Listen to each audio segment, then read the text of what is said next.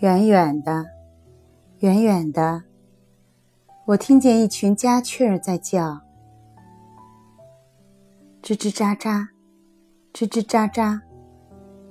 那声音越来越近了，不是家雀儿，是一个人。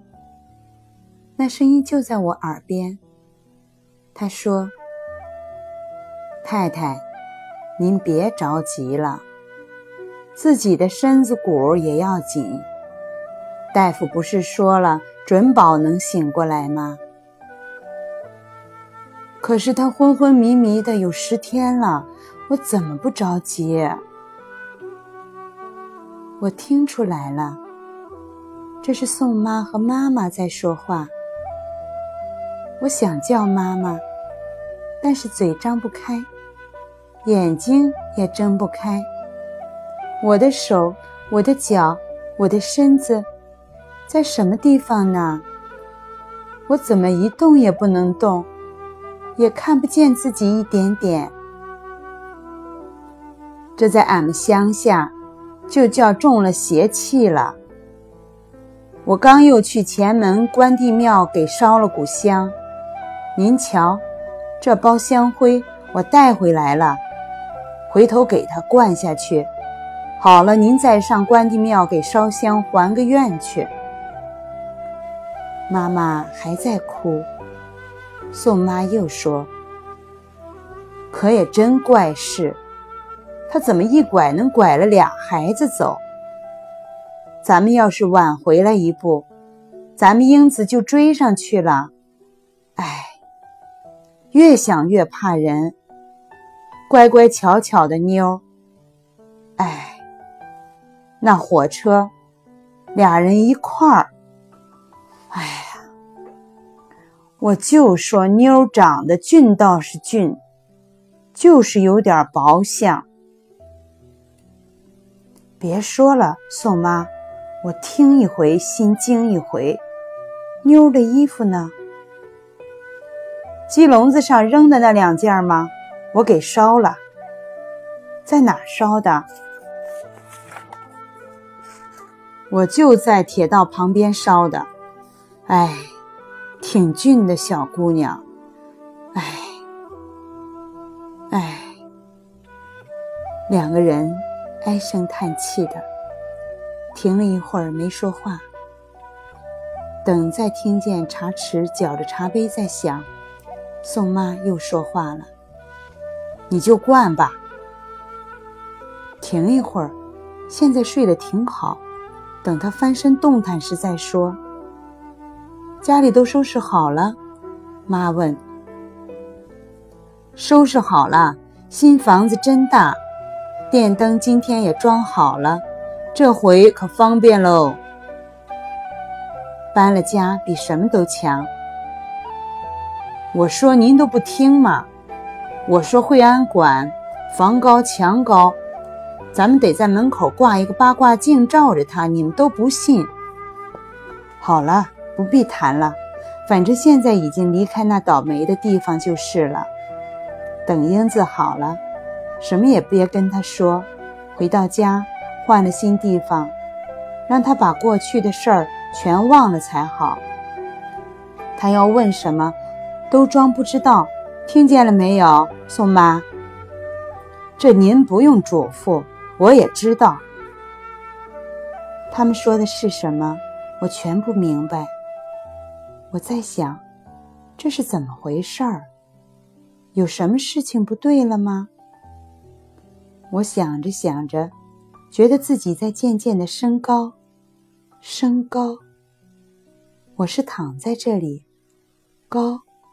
高，高，鼻子要碰到屋顶了，呀！我浑身跳了一下，又从上面掉下来，一惊疑就睁开了眼睛。只听宋妈说：“好了，醒了。”妈妈的眼睛又红又肿，宋妈也含着眼泪，但是我仍说不出话。不知怎么样才可以张开嘴。这时，妈妈把我搂抱起来，捏住我的鼻子，我一张嘴，一池水就一下给我灌了下去，我来不及反抗就咽下了，然后我才喊：“我不吃药。”宋妈对妈说：“我说灵不是，我说关帝老爷灵验不是，喝下去立刻就会说话。”妈给我抹去嘴边的水。又把我弄躺下来，我这时才奇怪起来，看看白色的屋顶，白色的墙壁，白色的门窗和桌椅，这是什么地方？我记得我是在一个……我问妈妈说：“妈，外面在下雨吗？”哪儿来的雨？是个大太阳天呀！妈说：“我还是愣愣的想，我要想出一件事情来。”这时，宋妈挨到我身边来，很小心的问我：“认得我吗，英子？”我点点头。宋妈，宋妈对妈笑笑。妈又说：“你发烧病了十天了。”爸爸和妈妈把你送到医院来住，等你好了，我们就回到新的家去。新的家还装了电灯呢。新的家，我很奇怪地问：“新的家？是呀，我们的新家在新帘子胡同。记着，老师考你的时候，问你家住在哪儿，你就说新帘子胡同。”那么，有些事情我实在想不起来了，所以要说什么也不能接下去，我就闭上眼睛。妈说：“再睡会儿也好，你刚你刚好还觉得累，是不是？”妈妈说着就抚摸我的嘴巴、我的眼皮、我的头发。忽然，一个东西一下子碰了我的头，疼了一下。我睁开眼看，是妈妈手上套的那只，那只金镯子。我不由得惊喊了一声：“镯子！”妈没说什么，把金镯子又推到手腕上去。我的眼睛直望着妈妈的金镯子，心想着：这只金镯子不是，不就是我给一个人的那只吗？那个人叫什么来着？我糊涂了，但不敢问，因为我现在不能把那件事情记得很清楚。我怎么就生病，就住到这医院里来了呢？我是一点儿也不清楚。妈妈拍拍我说：“别发呆了，看你发烧睡大觉的时候，多少人给你送吃的玩的东西来。”妈妈从床头的小桌上拿起来一个很好看的匣子，放在枕边，一边打开来，一边说：“匣子是刘婆婆给你买的，留着装东西用。里面，喏，你看，这珠帘子是张家三姨送你的。喏，这支自动铅笔是叔叔给你的，你自己玩吧。”他便转头跟宋妈说话去了。我随着妈妈的说明，一件件从匣里拿出来看。我再摸出来的是一只手表，上面镶了几颗钻。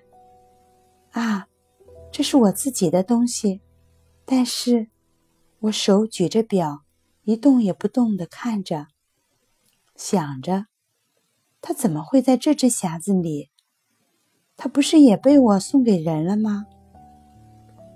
妈，我不禁叫了一声，想问问。妈回过头来看见，连忙接过表去，笑着说道：“看，这只表我给你修理好了，你听。”妈把表挨进我的耳朵，果然发出小小滴答滴答的声音。然而，这时我想起了一些事情。我想起了一个人，又一个人，他们的影子在我眼前晃。妈，我再叫一声，还想问问。妈妈慌忙又从匣子里拿出别的玩意来哄我。喏，再看这个，是……我忽然想起好些事情来了。我跟一个人，还有一个人的事情。但是妈妈为什么那样慌慌忙忙的，不许人问？现在我是多么的思念他们，我心里太难受，只想哭。我忽然翻身伏在枕头上，就忍不住大声的哭起来。我哭着，嘴里喊：“爸爸，爸爸！”妈妈和宋妈赶着来哄我。妈妈说。英子想爸爸了，爸爸知道多高兴，他下班就会来看你。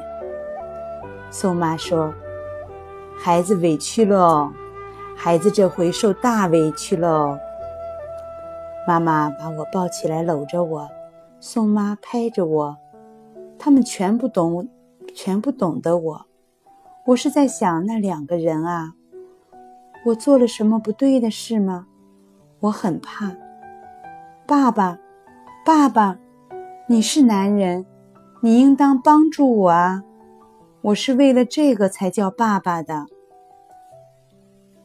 我哭了一阵子，很累了，闭上眼睛，偎在妈妈的怀里。妈妈轻轻摇着我，低声唱她的老家的歌：天呜呜，要落雨。老公仔举锄头寻水路，寻着鸡仔鱼要取某，规举灯，别打鼓。他又唱：四鸠鸡，鸠鸡四大只，中给鹰子吃，鹰子吃不够，去后尾门仔咪咪哭。那轻轻的摇动使我舒服多了。听到这儿，我不由得睁开眼笑了。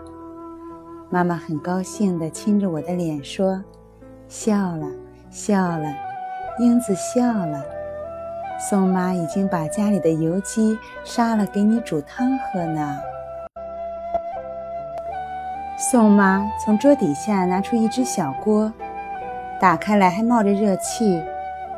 他盛了一碗黄黄的汤，还有几块肉，递到我面前，要我喝下去。我别过脸去，不要看，不要吃。碗里是西厢房的小油鸡吗？我曾经摸着它们的黄黄软软的羽毛，曾经捉来绿色的吊死鬼喂它们，曾经有一个长长睫毛、大眼睛里的泪滴落在他们身上。我不说什么，把头钻进妈妈的胸怀里。妈妈说：“她不想吃，再说吧。刚醒过来，是还没有胃口。”我在医院住了十几天，刚可以起床，伏在楼窗口向下面看望，爸爸就雇来一辆马车把我接回家。马车是敞篷的，一边是爸。一边是妈，我坐在中间，好神气。前面坐了两个赶马车的人，爸爸催他们快一点皮鞭子抽在马身上，马蹄子嘚嘚嘚嘚，嘚嘚嘚嘚，一路跑下去。马车所经过的路，我全不认识。这条大街长又长，好像前面没尽没了。我觉得很新鲜，转身，脸向着车后，跪在座位上，向街上呆呆地看。两边的树一棵一棵的落在车后面，是车在走呢，是树在走呢？我仰起头来，望见了青蓝的天空，上面浮着一块白云彩，不，一条船。我记得他说，那条船慢慢的往天边上挪动。我仿佛上了船，心是飘的。他现在在船上吗？往天边上去了吗？一阵小风吹散开我的前刘海，经过一棵树，忽然闻见了一阵香气。我回头看妈妈，心里想问：妈，这是桂花香吗？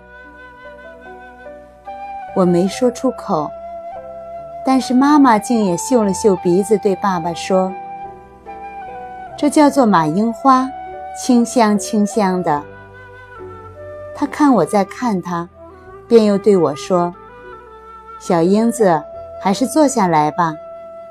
你这样跪着腿会疼，脸向后风也大。”我重新坐正，只好看赶马车的人狠心地抽打他的马，皮鞭子下去，那马身上会起一条条的青色的伤痕吗？像我在西厢房里。撩起一个人的袖子，看见他胳膊上的那样的伤痕吗？早晨的太阳照到西厢房里，照到他那不太干净的脸上，那又湿又长的睫毛一闪动，眼泪就流过泪坑，淌到嘴边了。我不要看那赶车人的皮鞭子，我闭上眼。用手蒙住了脸，只听那嘚嘚的马蹄声。太阳照在我身上，热得很，我快要睡着了。爸爸忽然用手，用手指逗逗我的下巴，说：“那么爱说话的英子，怎么现在变得一句话都没有了呢？告诉爸，你在想什么？”这句话很伤了我的心吗？怎么一听爸说，我的眼皮就眨了两下，碰着我蒙在脸上的手掌湿了，我更不敢放开我的手。妈妈这时一定在对爸爸使眼色吧？因为她说：“我们小英子在想她将来的事呢。”什么是将来的事？从上了马车到现在，我这才说第一句话。将来的事，就如英子要有新的家呀，新的朋友呀，新的学校呀。从前的呢？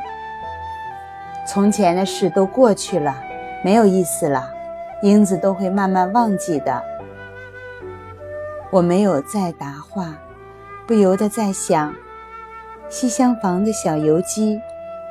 井窝子边闪过来的小红袄，小时的泪坑，廊檐下的缸盖，跨院里的小屋，炕桌上的金鱼缸，墙上的胖娃娃，雨水中的奔跑，一切都算过去了吗？我将来会忘记吗？到了，到了，英子。新帘子胡同到了，新的家到了，快看！新的家。妈妈刚说这是将来的事，怎么这么快就到眼前了？那么，我就要放开蒙在脸上的手了。